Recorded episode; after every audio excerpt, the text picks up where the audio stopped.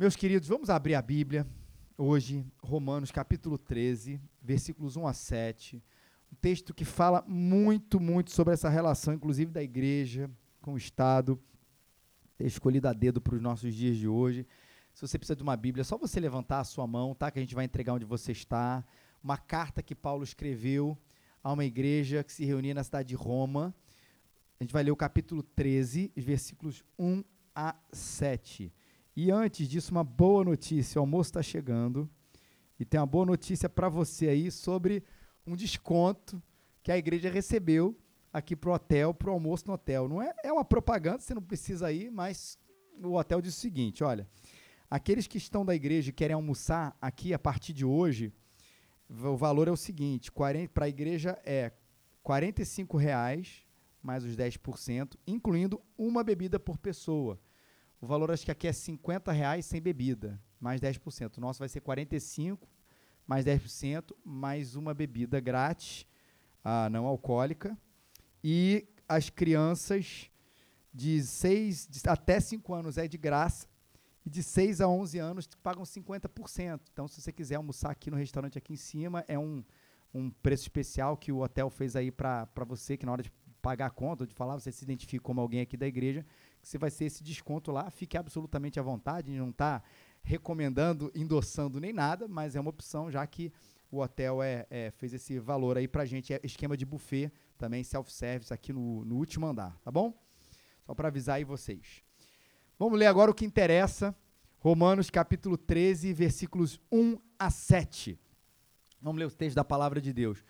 Todos devem sujeitar-se às autoridades do governo pois não há autoridade que não venha de Deus, e as que existem foram ordenadas por ele. Por isso, que, quem recusa, recusa sujeitar-se a. Opa! Por isso, quem recusa sujeitar. Colocou quase um culto pentecostal aqui. Por isso, quem recusa sujeitar-se à autoridade opõe-se à ordem de Deus. E os que fazem isso trarão condenação sobre si mesmos. Porque os governantes não são motivos de temor para os que fazem o bem, mas sim para os que fazem o mal. Não queres temer a autoridade? Faze o bem e receberás o louvor dela, porque ela é serva de Deus para o teu bem. Mas se fizeres o mal, teme, pois não é sem razão que ela traz a espada, pois é serva de Deus e agente de punição, de ira contra quem pratica o mal. Por isso é necessário sujeitar-se a ela, não somente por causa da ira, mas também por causa da consciência e por essa razão também pagais impostos, porque eles são servos de Deus para atenderem a isso. Dai a cada um o que lhe é devido. A quem tributo, tributo. A quem imposto, imposto. A quem temor, temor. A quem honra, honra. Texto muito propício para os nossos dias, é, é, que precisa instruir a gente nessa relação da igreja com o Estado. E, gente, é, o texto fala basicamente desses dois papéis, né? O papel de Deus, papel dado por Deus ao Estado, e também o que se espera dos cristãos em relação ao Estado. Eu acho que esse, nesse dia de transição de séries é importante a gente poder falar um pouquinho sobre isso. E essa sempre foi, especialmente para você que não frequenta nenhuma igreja, há um reconhecimento profundo dessa verdade que sempre houve uma, uma relação muito controversa, muito conturbada de ambas as partes, de muitos abusos. Seja do abuso na relação com o Estado da igreja, em relação ao Estado, seja o abuso do Estado em relação à igreja. Isso sempre aconteceu, a gente não nega isso. Por um lado, em relação à igreja, numa atitude às vezes insubmissa. Primeiro lugar, que está muito em foco aqui na questão da, da mentalidade de Paulo, é que pensa bem, como é que a gente chama a, a Jesus, como é que Jesus é reconhecido? Ele é Salvador, mas ele também é Senhor. Jesus, ele é o tempo inteiro chamado do Rei dos Reis. Então, o que isso poderia trazer como consciência para alguns cristãos? Olha, se Jesus é o meu Senhor, e Senhor era uma palavra muito utilizada, era um título utilizado justamente para descrever a atitude, não, ou o cargo, a função de alguns governantes. Então, para eles, César era o Senhor. Né? para os governantes daquela época. O governador X era o senhor, o, não era presidente naquela época, mas como se fosse o presidente tal era o senhor, ele era o Quírios, o dono da situação. E a igreja fala assim: não, Jesus é o senhor.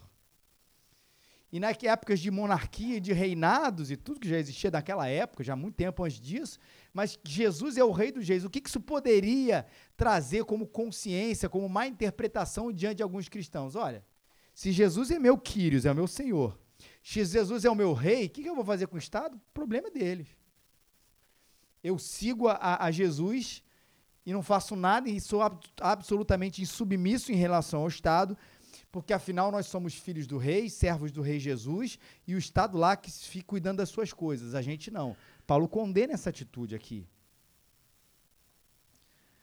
Abuso em relação ao Estado também. Olha, gente que pegou essa palavra e usou e abusou do seu poder para in, infringir a lei e para se colocar agora aí nós como, né, o Estado como filho do rei, o Estado como autoridade dada para o rei. Se você me desobedecer, você está desobedecendo a Deus e coloca nele uma autoridade que é dada somente para Jesus, para o Estado promover regimes totalitários, abusando coisas em nome de Deus.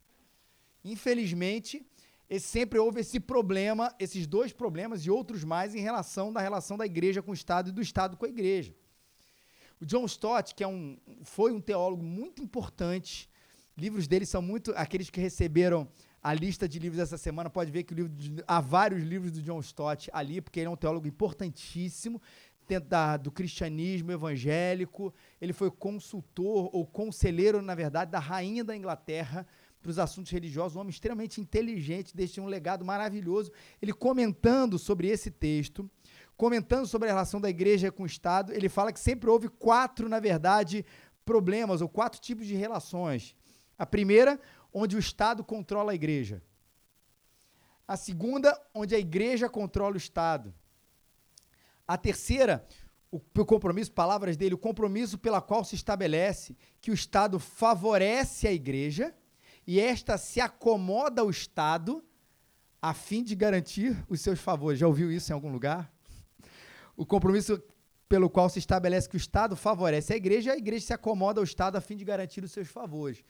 E o último, que é de fato um compromisso de parceria, aquilo que nós acreditamos, que a Bíblia nos chama para ser, a igreja e o Estado reconhecem, incentivam um ao outro nas, nas distintas responsabilidades dadas por Deus em um espírito de colaboração construtiva. Porque esse último modelo que acabamos de falar aqui, de parceria, de distinção e de parceria, se aproxima muito mais daquilo que Paulo vai instruir a gente aqui em Romanos capítulo 13. E Paulo continua aqui nesse texto a aprofundar o papel dado para o Estado, né? Para depois falar um pouquinho mais do que os cristãos têm em frente ao Estado. Mas ele fala de uma premissa muito importante, logo no primeiro versículo, que pode assustar muita gente. Todos devem se sujeitar às autoridades do governo, pois não há autoridade que não venha de Deus, e as que existem foram ordenadas por ela. É estranha essa ideia de que a gente deve se sujeitar. Ele explica, né? Não há autoridade que não venha de Deus, autoridade foram por eles estabelecidas. Então, quem se coloca de rebeldia em relação à autoridade está se rebelando contra aquilo que Deus instituiu. Calma, muita calma nessa hora. Porque está muita gente já pensando é, no, no, futuro presidente e já fala assim: epa, seja que nome for, tá estranho, esse texto não está batendo. Calma, vamos entender de fato o que é. Primeiro, entender o contexto de Paulo e entender o que Paulo está querendo dizer. Primeiro, por que é importante entender o contexto de Paulo? Porque na sua cabeça, eu tenho certeza que você tem uma pessoa que você acha que deve ganhar e uma pessoa que você deve achar que não deve ganhar de jeito nenhum.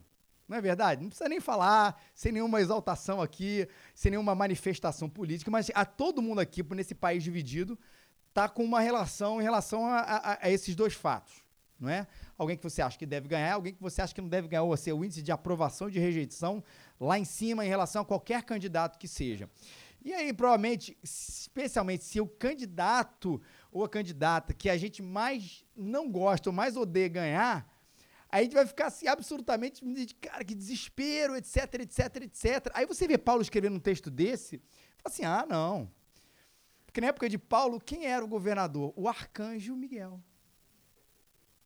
Na época, quem mandava ali no Império Romano era um santo que andava com uma auréola. É interessante, o contexto serve para tranquilizar a gente. Vou falar uma coisa para vocês, do fundo do coração, a gente conversou isso na última reunião do conselho domingo passado.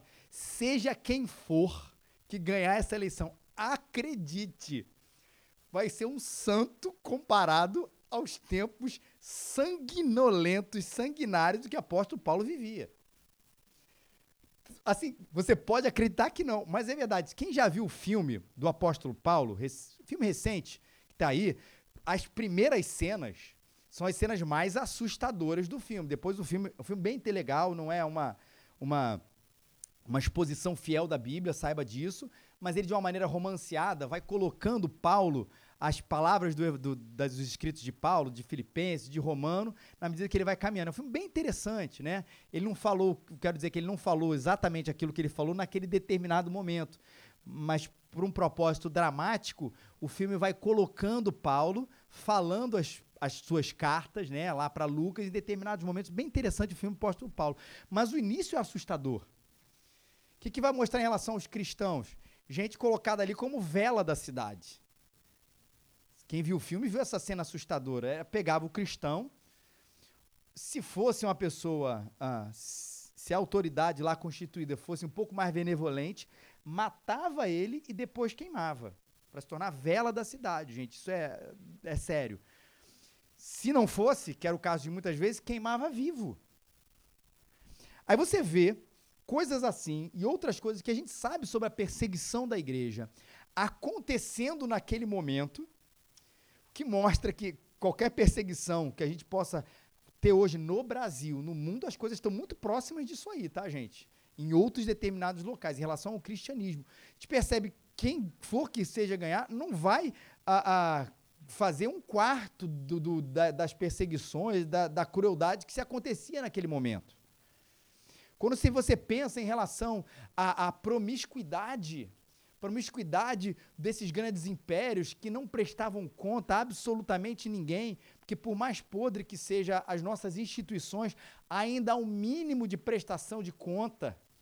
E naquele momento, quem era a lei? Não era uma constituição, não era uma, a, a, algum livro que determinasse certos limites do imperador, que desse certos limites ao imperador, a lei era ele. A frase não é desse tempo, a lei sou eu mas valia para esse tempo também. E é isso. Se um dia para o outro houvesse um, uma, uma carta, um, um, edito, um edito lá, do edito, edito, esqueci, do, do imperador, seja lá o que for, aquilo era verdade. E quem ia contestar aquele que de fato era o senhor de todas as coisas? Caramba. E é o Paulo, apóstolo Paulo, vivendo em tempos como esse, onde não existia nenhum tipo de princípio, não havia autoridades cristãs naquela época, ou que pelo menos tivessem um respeito ao cristianismo, a maioria era judeu, romano, enfim. Paulo, nesse contexto, está dizendo que a gente deve ser sujeito, submisso às autoridades, porque elas vêm de Deus, foram por eles estabelecidas, e quem se coloca contra está se colocando contra o que Deus instituiu. Caramba! Quando eu falo sobre isso e mostro o contexto, a gente, o contexto é importante, a gente percebe que ele não estava vivendo nesse ambiente tão favorecido como a gente pensa que estava vivendo. E não estava. E mesmo assim, ele afirma. Mas é duas coisas que a gente precisa entender: o contexto e o sentido de Paulo. Paulo não está dizendo em nenhum momento que aquela pessoa, e esse foi um problema que a, a interpretação desse texto acabou causando, era algum tipo de, de, de, de pessoa divina colocada para governar o país. O que Paulo está dizendo para a gente é que o Estado, sim, ela é uma instituição divina, ou seja, ele não se contrapõe à igreja no sentido que nós vivemos uma relação à parte do Estado. Então, no momento que a gente se converte, a gente rompe anarquicamente com qualquer instituição superior à nossa, como se a gente não tivesse que viver debaixo de uma cidadania. E Paulo fala assim: não é assim não. Ele vai enquadrar os cristãos. Ele vai dizer que Deus criou a instituição Estado, sim, para o nosso próprio bem, para que ele fosse um agente da sua justiça. Isso não quer dizer, e essa é a parte importante, que Deus seja o responsável pelos atos de Aí vamos falar dos antigos, de Calígula, de Nero, de Hitler, dos ditadores. De, não é isso que o apóstolo Paulo está dizendo, que essas pessoas que Hitler, vamos botar esse exemplo que é uma unanimidade em relação à maldade que ele fez, é uma instituição, Hitler é uma instituição divina. Não, o que ele está dizendo é que o Estado, ele é uma instituição dada por Deus para o nosso favorecimento e que ele deve ser sim o agente da sua justiça, que os governantes, os magistrados, sejam tementes a Deus ou não, eles devem refletir a justiça de Deus para nosso próprio bem. Por isso que a gente pode afirmar a partir desse texto que a gente não é anarquista. Nós não achamos o Estado uma instituição mundana que foi criada pelos homens que não tem nenhum propósito, que a gente pode criar, usando essa, essa palavra muito presente, um estado paralelo nosso como os crentes, que não querem obedecer aquilo que está sendo dito. Não vou dar imposto, não vou pagar imposto. Vou dar o dízimo para a igreja, que é muito mais nobre. Não é assim que a gente funciona. Eu vou ser absolutamente insubmisso. Estou nem aí para o que acontece lá em cima, porque eu sou fiel à minha igreja. Não é isso eles foram constituídos como agentes de Deus. É interessante, ministros de Deus, é a mesma palavra para usar um ministro na casa de Deus, mesma palavra que se coloca para o pastor, é usada também para o Estado, porque isso está debaixo do controle de Deus, foi criado por Deus para a nossa própria vivência e sobrevivência, e Paulo vai dizer por quê? Para o nosso bem, em primeiro lugar. Pode ler no seu texto. Promover justiça, promover coisas boas, transporte, saúde, educação, seja lá do que for, e como você entenda o tamanho desse Estado, o fato é que o Estado foi feito para promover o nosso bem. E também, muito importante, para castigar aquele que pratica o mal. Tem esses dois lados. O Estado que está aqui para promover o nosso bem e tem o outro lado, é para aquele que o Estado que percebe que existe a maldade e ele sim pune e ele sim limita de que forma, enfim, a gente poderia discutir em outro tempo, em outro lugar, mas vê que aqueles que promovem a maldade, a injustiça, crimes contra a humanidade, contra a liberdade humana, devem ser pelo Estado aplacados, impedidos de perpetuar aquilo. Então é impossível, de uma certa maneira, o cristão não se envolver com política. E aí a questão não é nossa briga partidária, mas se a gente acredita que eles são, não, não a pessoa, a instituição Estado é um agente de Deus para promover o nosso bem enquanto Brasil, Rio de Janeiro, lembrando que a gente hoje não vota só para presidente, isso é sempre bom, importante. Tem um monte de outras coisas que a gente tem que votar também, que vão inclusive contribuir ou não para a promoção do nosso bem, para castigar o, o, nosso próprio mal. Então a gente não se exime desse negócio, porque afinal o próprio Deus disse: ó, no momento que vocês se convertem, não disse isso. Vocês formam uma coisa absolutamente paralela que não se conecta a isso. A gente continua morando no Rio de Janeiro, Brasil. Por isso o nosso voto com muito mais consciência, como escrevi hoje, depois você lê, tem um texto meu no Facebook sobre isso, principalmente a primeira parte, por amor. Porque se eu quero ser bênção nessa cidade, eu entendo, eu entendo que, em primeiro lugar, claro, a minha igreja local e o, e o, reino de Deus aqui, através da igreja no Rio de Janeiro, deve servir, promover o bem. Disso a gente não vai se eximir vai contribuir cada vez mais. Mas entendo também que Deus deu a um Estado um papel que é dele e eu, como cristão, preciso compreender e, a partir disso, guiar o meu voto. Agora, é importante também a gente ah, quando a gente fala de submissão, a gente entender que a gente não tem também uma submissão à crítica. E uma submissão, inclusive, é, incondicional. Porque a gente sabe, em primeiro lugar, de momentos onde pessoas desobedeceram leis que foram contra princípios claríssimos do Evangelho. Então, você vai entender, por favor, a nossa briga não está em relação a isso, mas vou falar uma coisa que é, é, é, que é muito presente nesses dias. Se o Estado me obrigar a fazer todos os tipos de casamento, me obrigar, eu vou dizer não. A consequência é a prisão? Paciência. Eu faço alguns tipos de casamentos, vocês me entenderam? Outros eu não faço, por uma questão de convicção. amamos a todos, amamos a todos, mas o que a gente entende por casamento é um homem e uma mulher. Me obrigar a fazer isso como igreja, como pastor, como ministro do evangelho é uma loucura e a gente vai ser insubmisso. O faraó lá no tempo mandou matar as criancinhas, lá no tempo de Moisés. E as parteiras fizeram o quê? Não obedeceram. Parece uma lei absurda pra gente, mas naquele tempo, ó, a gente faz o seguinte: para não vir um libertador, falando de tal, manda matar as criancinhas. A gente desobedece essa lei. O rei Nabucodonosor lança também uma lei, segundo a qual todos os súditos deviam se prostrar e adorar uma imagem de ouro. Sadraque, Mesaque e Abidinego recusaram a si a obedecer o que o rei Nabucodonosor fez. Antigo Testamento, Novo Testamento, a segunda parte da Bíblia. O Sinédrio proibiu os apóstolos de pregar o nome de Jesus. Se os apóstolos pregassem esse texto, né, Paulo falou assim: olha, eu mesmo escrevia lá em Romanos, né? Ou escreveria tempos depois em Romanos que eu tenho que submeter, então não vou falar do nome de Jesus. Não, eu vou desobedecer essa lei. Então, a igreja ela é insubmissa, por favor, não é anarquista e nem indiferente ao Estado, mas ela entende que existe uma ordem de prioridades. Primeiro, claro, sim, ao Rei Jesus. E se essa lei aqui, que vai me obrigar a fazer uma coisa, que é um princípio claro ao Evangelho, me for obrigado, eu vou, nós vamos todos desobedecer. País unânime em relação a falar esse assunto, Coreia do Norte. Lá não se pode, não se pode falar do nome de Jesus e de qualquer outra religião, tá? Não é só do nome de Jesus, qualquer outro. Se um cristão lá, ele vai desobedecer. Se estiver lá, ele vai desobedecer. Ele, como existem cristãos que desobedecem. Você procura lá no Globo, no jornal Globo mesmo, no Google, é, a história do pastor da Coreia do Norte. É um negócio assim cinematográfico. Como é o culto na Coreia do Norte.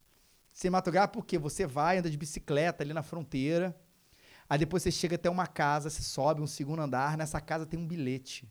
Você abre o bilhete para você descobrir onde vai ser a reunião do culto de domingo na Coreia do Norte.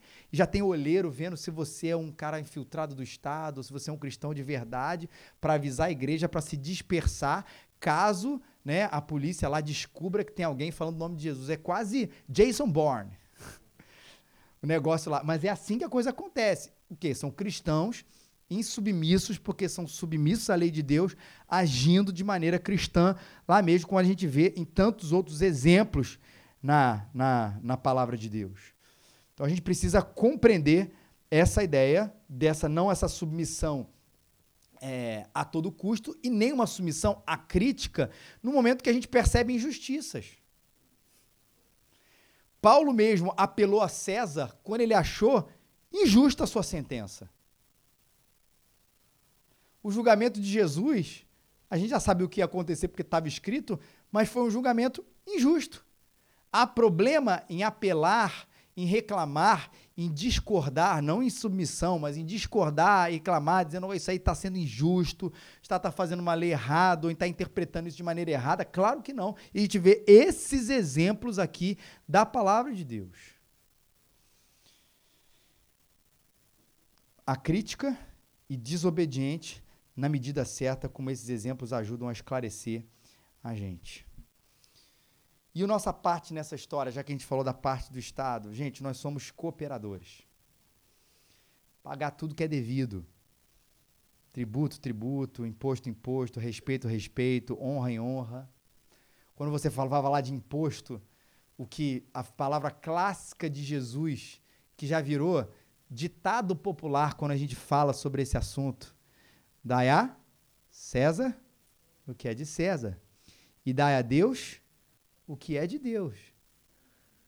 O próprio Senhor Jesus falou sobre isso. Então, é o nosso dever também, enquanto cristão, a gente participar desse processo, não apenas de uma igreja melhor, de uma igreja melhor também, mas também de um lugar melhor, onde a gente é chamado também para ser como eu falei, não estou discutindo tamanho de Estado, mas cooperar naquilo que é devido a nós. Onde isso bate muito firme? Em sonegação. E às vezes tem sonegação de imposto de gente que usa esse quase que esse exemplo cristão. Né? Mas eu não, porque eu faço isso para poder empregar mais gente, abençoar mais a minha igreja, fazer isso, isso, aquilo. Jesus estabelece uma coisa muito simples, gente. Imposto não tem esse nome porque ele é uma coisa boa, é porque, porque é coisa prazerosa, melhor dizendo, ele é imposto mesmo. E o próprio Senhor Jesus sabe, dá a César, que não era nenhum anjo, lembrando disso, dá a César o que é de César e dá a Deus o que é de Deus, estabelecendo essa distinção muito interessante. Mas também não é só nessa questão do tributo, é fazendo também a nossa parte a, a, também como cidadão. É necessário que seja sujeito, não somente por causa do temor da, da, da punição, mas também por dever de consciência. Acho essa parte muito bonita. A gente promover o bem, não só apenas na questão da nossa contribuição obrigatória financeira que a gente tem que ter, mas também por consciência. Olha o que Paulo está dizendo aqui, de que a gente deve a, a, fazer o bem não apenas por temor das, da punição, mas porque também a nossa mente na polis, na cidade, ela é transformada porque a gente quer o bem dela. Paulo está falando de um homem cristão, um homem, a mulher, no caso da humanidade cristã, na cidade, que deseja o seu próprio bem e que faz o bem não apenas porque teme que o, o, o, os governantes possam punir você caso você faça coisa má, mas não por um dever de consciência de que eu estou aqui para fazer o bem. E desde o início, gente, desde lá do primeiro livro da Bíblia, primeiro livro da Bíblia, a gente tem uma coisa que na nossa teologia a gente chama mandato cultural. Gênesis 2 a 15, Gênesis capítulo 2, versículo 15, tomou, pois, o Senhor Deus ao homem, colocou-no na jardim do Éden para o cultivar e o guardar. Isso permanece com a gente até hoje. O que é a história do mandato cultural? É que, claro, somos chamados para proclamar o evangelho, mas somos chamados a cuidar desse jardim chamado Terra, Brasil, Rio de Janeiro.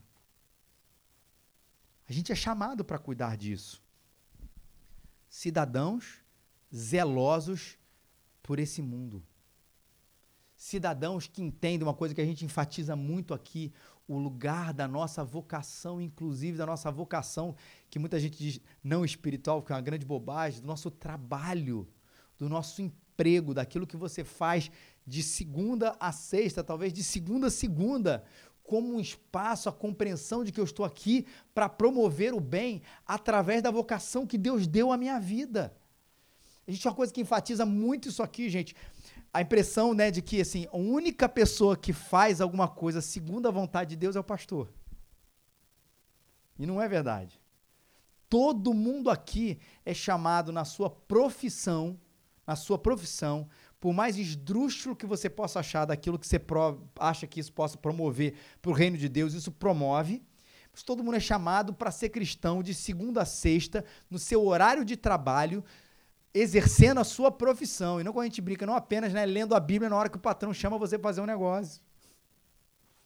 Ou só evangelizando as pessoas. Continue fazendo isso. Leia a Bíblia no horário que você pode, preferência em casa. Evangelize todo mundo do seu trabalho, isso é bênção. Mas entenda você, engenheiro, economista, comerciante, arquiteto, seja lá que profissão você tem, tendo dono de casa, o que você tem, você está fazendo isso para a glória de Deus porque Deus chamou a gente para também mudar a face desse país. Agora esquece a questão do planeta. Vamos falar um pouquinho mais para perto da gente, através daquilo que a gente faz.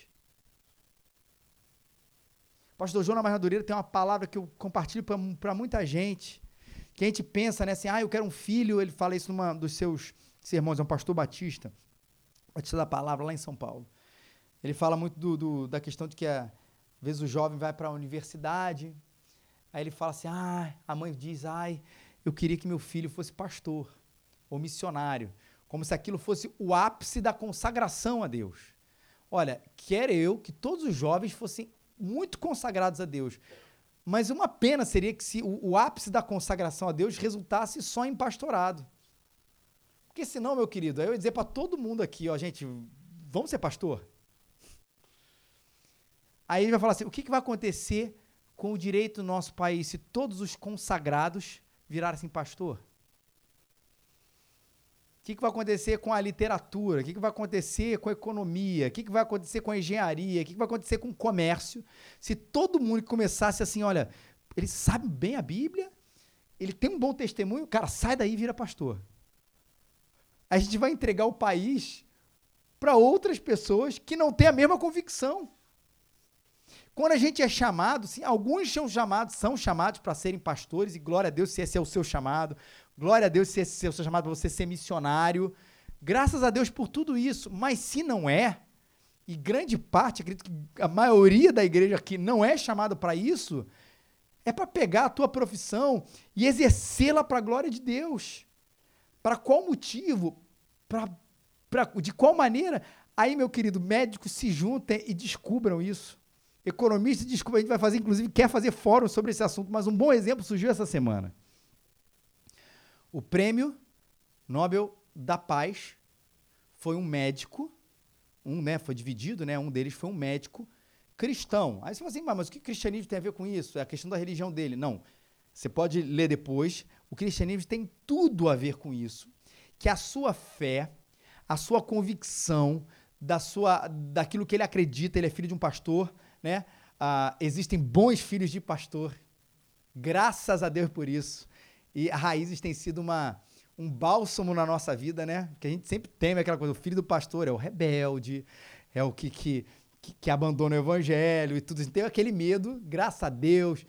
Eu, Tiago, Débora, Gisele, tantos outros aqui na igreja, é, é, somos bons exemplos aqui, né? Eu não, né? Os meus filhos, né? Karine, são bons exemplos de filhos de pastores que têm aí é, é permanecido na fé. Mas ele, herdando, herdando a fé do seu pai, convicto daquilo, resolve usar a medicina para a glória de Deus de uma maneira peculiar. Não quer dizer que só pode se usar a medicina para a glória de Deus dessa maneira. Não é isso mas ele está tratando de maneira total, holística, sem que essa palavra tenha um aspecto místico, não é, mas holística, as mulheres vítimas de, de estupro, especialmente pelo, pelo Estado Islâmico e outros grupos extremistas. Então ele está tratando é, é, de maneira médica, mas de maneira mais holística possível. E a fé dele que motivou ele fazer esse negócio.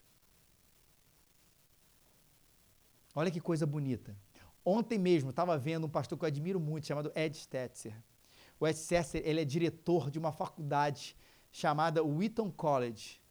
E o Wheaton College, ele é, tem, como uma faculdade americana, tem teologia, mas também tem outras coisas. E ele formou uma, uma, uma mulher lá, né, ele está falando uma das, das alunas, ele assim, que orgulho ver em Chicago um cartaz de uma mulher que criou uma ONG, ou trabalha junto a uma ONG, não sei exatamente ao certo, mas que entendeu a vocação dela, foi combater o tráfico humano. E ela criou uma propaganda, a agência dela lá, quer dizer, a, a, é, a agência dela contra tráfico humano criou uma propaganda para ajudar as pessoas a conscientização, a denúncia e tudo isso. E a gente precisa de gente assim. Não é transformar o evangelho, não é tirar do evangelho seu caráter proclamatório. O evangelho é uma mensagem a ser proclamada de que Jesus veio para salvar o pecador dos seus pecados, reconciliar esse homem com Deus. Mas essa reconciliação faz do homem uma pessoa diferente, que além de proclamar a verdade do evangelho, é um homem que também que vive a verdade do evangelho. E viver a verdade do evangelho significa amar ao meu próximo. E se amar ao meu próximo tem as dimensões da engenharia, da tecnologia, da economia, do serviço, do comércio, da hotelaria, as mais diversas. Mas a gente pode fazer alguma coisa diferente.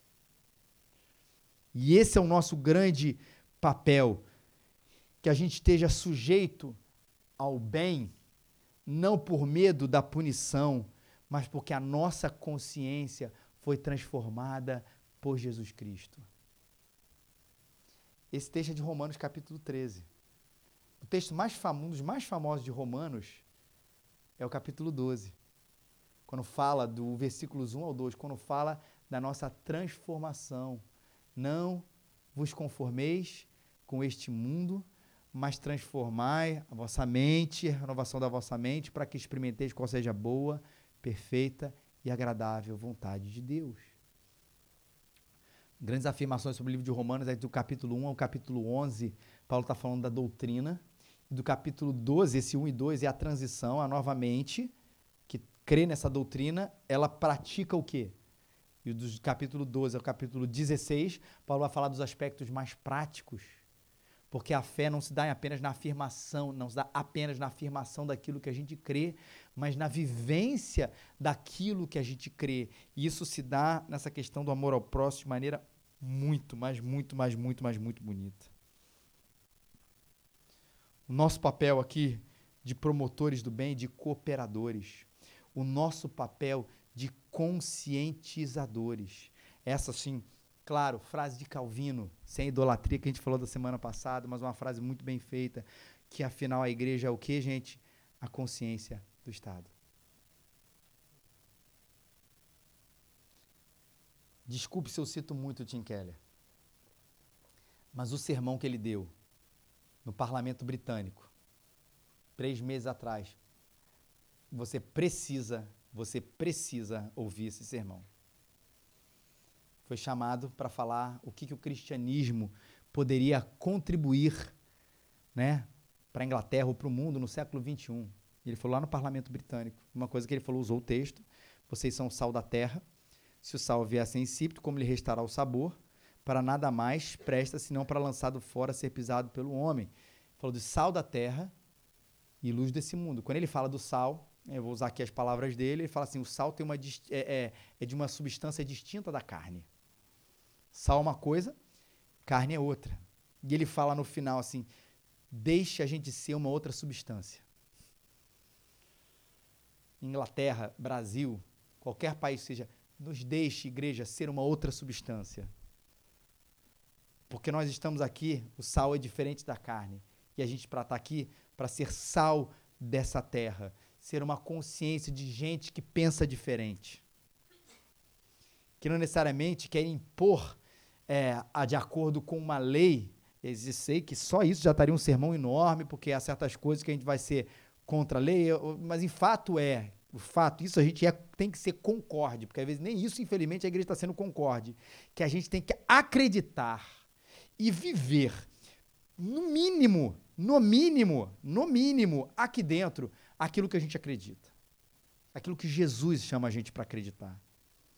E mas o nosso papel como conscientizador, como consciência do Estado, é para de fato a gente denunciar coisas que estão sendo cada vez mais bizarras.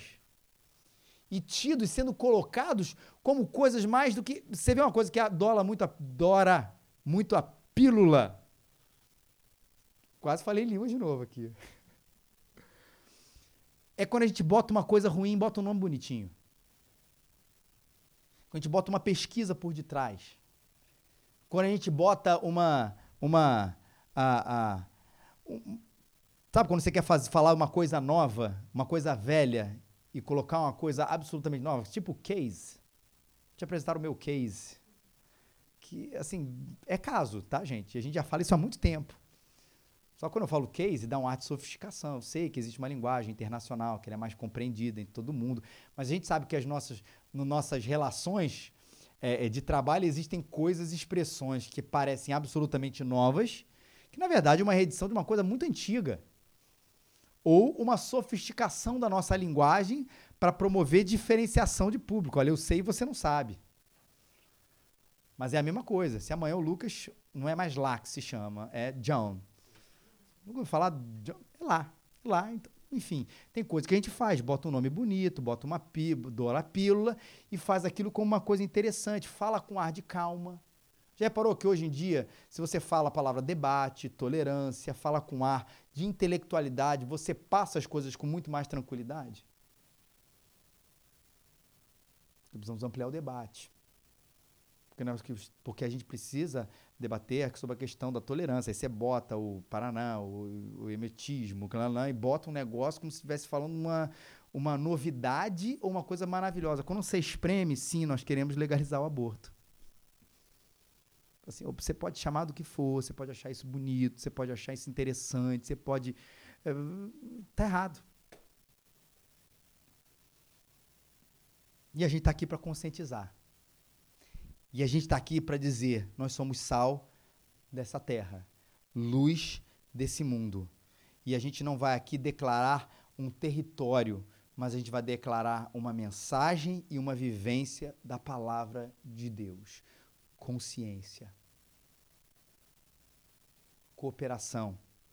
Consciência. Intercessão. Antes de tudo, pois, exorto que se use a prática de súplicas, orações, intercessões, ações de graças em favor de todos os homens, em favor dos reis, dos que se acham investidos de autoridade, para que vivamos vida tranquila e mansa com toda piedade e respeito. Isso é bom, é aceitável diante de Deus, nosso Salvador. Isso nos humilha. Num país dividido, vamos falar de nomes agora e, e, por favor, vou falar de, de todos, ou quase todos, para a gente ter essa noção. Se você odeia o Bolsonaro e ele ganhar, você vai ter que orar por ele. Se você odeia o Haddad e ele ganhar, você vai ter que orar por ele. Se você odeia o Ciro e ele ganhar, você vai ter que orar por ele. Vou terminar no último aqui, para não ter que falar de todo mundo também, né? O Alckmin, se você odeia o Alckmin e ele ganhar, você vai orar por ele, isso nos humilha. Isso não quer dizer que você vai orar dizendo obrigado, Senhor, por essa coisa maravilhosa que ganhou. Não é necessariamente isso, mas você vai orar para que, em favor dos reis, os que se acham investidos de autoridade, para que dê a eles sabedoria, respeito, temor, consciência, alguma coisa, mas a gente vai orar em favor Porque, na verdade, o que está em foco, é, é, se você pensar assim, é até uma maneira meio que egoísta, mas não é egoísta, porque a gente está pensando só na gente. É para que a gente viva bem. Se isso servir como um motivador da sua oração. Gente, eu odeio quem ganhou, mas vou orar por ele para que a gente viva bem. E esse é um dever de todos os cristãos. Nós somos intercessores. Mas a gente falou, mais uma vez, a questão da consciência do voto, fala de presidente. Mas tem que orar pelos senadores, pelo deputado federal, pelo deputado estadual, pelos prefeitos, pelos vereadores, pessoal do judiciário, enfim, aí você vai. Tem que orar pelo TSF, pelo TS não sei o quê, pelo STF, pelo todo mundo, essa galera toda, pela polícia, militar, civil. Aí daqui a pouco, assim, uma hora e meia de oração só citando sigla. Não precisa ser assim. Mas até aquelas coisas que a gente acha, isso interfere no nosso dia a dia interceder por todos, para que a gente viva bem. Fazer isso como prática, gente, prática. E por último, para a gente terminar aqui, por favor, por favor, saiba que quem reina é Jesus.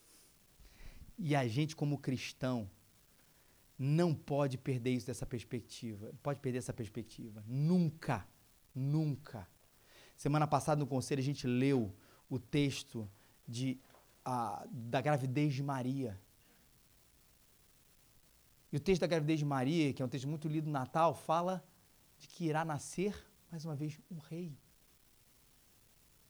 E Jesus não é rei da igreja só, ele é rei de todas as coisas. E esses dois extremos são complicados. O extremo do messianismo em cima em relação a alguns políticos o extremo da indiferença, ele é errado. Mas a gente tem aqui esse texto de Romanos 3, assim, com uma excelente instrução para a gente, mas lembrando quem é o rei. Não se desespere hoje ou no dia 28, por favor. O rei Jesus continua sendo rei de todas as coisas. Vou lembrar do início. Uma afirmação tanto no contexto de Jesus, quanto no contexto de Paulo, onde os valores não eram valores positivos, onde a perseguição acontecia. Mas independente das coisas, a gente é chamado a participar, tudo isso, mas essa última parte é a questão da confiança, a confiar que sim, Jesus Cristo é o Senhor. Jesus Cristo é o Senhor. Jesus Cristo é o Senhor. Jesus Cristo é o Rei. E deixa eu falar uma coisa para você. Se esse país se tornar o pior país do mundo nesses próximos quatro anos, não se desespere. Ainda que isso aconteça, não se desespere, porque a gente vai lembrar de fato onde está a nossa pátria. A nossa pátria está nos céus. Não, já falei isso aqui nesse texto inteiro, não como um escapismo. Ah, deixa isso aqui para lá porque a minha pátria está no céu. Mas ela também precisa ser a gente precisa ser lembrado dessa esperança de que ainda perseguidos iremos morar com Jesus eternamente. De que ainda passando fome ou ainda que reprimidos pelo Estado, ainda que seja lá o que for, que barco esse que vai acontecer, ainda que fosse o pior cenário do mundo, a nossa pátria está nos céus. E se morrermos, estaremos com Ele na eternidade, vivendo aonde nós verdadeiramente fomos chamados a passar a maior parte do nosso tempo, que é lá é a eternidade. Aqui são 80, 100 anos no máximo. E a gente não pode esquecer disso. Eu sei que o nosso dia a dia, o chão que a gente pisa, o ônibus que a gente toma, os assaltos que a gente vê, as corrupções que a gente vê, me, nos chamam, a gente nos incomodam, e tem que incomodar mesmo, mas às vezes para achar que isto é a realidade. Eu fui chamado para interferir nessa realidade, sim. Mas a grande realidade, qual eu fui chamado para viver, vai ser ao lado de Jesus na eternidade. Então, sofrendo aqui, estarei feliz ao lado do Mestre até o último dia da minha vida, não, porque lá é eternidade, pela eternidade em eternidade. Não esqueça disso. Ele é o Senhor. A tua pátria está lá, meu irmão. Bom voto. Deus abençoe todo mundo. Vamos ficar de pé.